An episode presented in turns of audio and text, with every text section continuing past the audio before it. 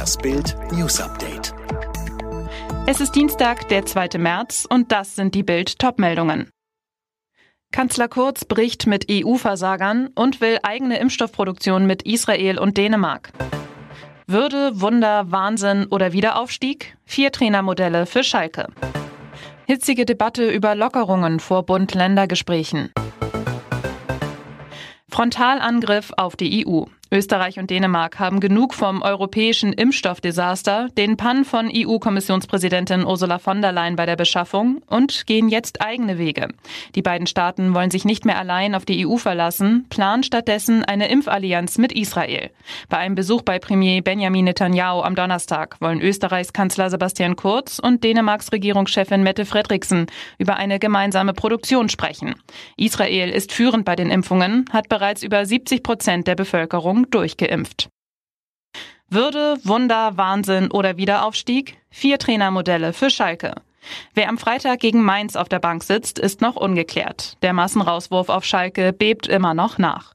Der fast sicher Absteiger hat mit Sportvorstand Jochen Schneider, Teammanager Sascha Rieter, Trainer Christian Groß, Co-Trainer Rainer Wiedmeier und Fitnesscoach Werner Leuthardt die komplette Sportführung gefeuert. Interimsmanager Peter Knebel sucht jetzt schon den fünften Trainer in dieser Saison. Bild erklärt die vier Trainermodelle, die sich Schalke bieten. Alles dazu lesen Sie auf Bild.de.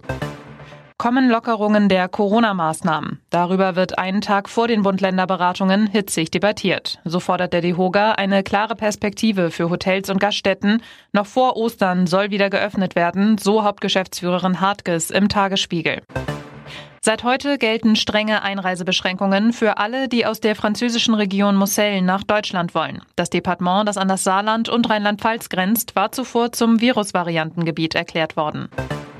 Wie gut sind ältere Menschen durch die Corona-Impfstoffe von BioNTech Pfizer und AstraZeneca geschützt? Damit hat sich eine Studie der britischen Gesundheitsbehörde beschäftigt. Ergebnis, beide Impfstoffe seien hochwirksam und das schon nach der ersten Dosis.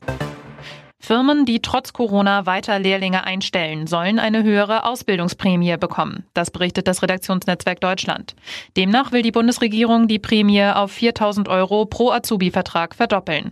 Auch größere Unternehmen sollen künftig davon profitieren. Alle weiteren News und die neuesten Entwicklungen zu den Top-Themen gibt's jetzt und rund um die Uhr online auf Bild.de.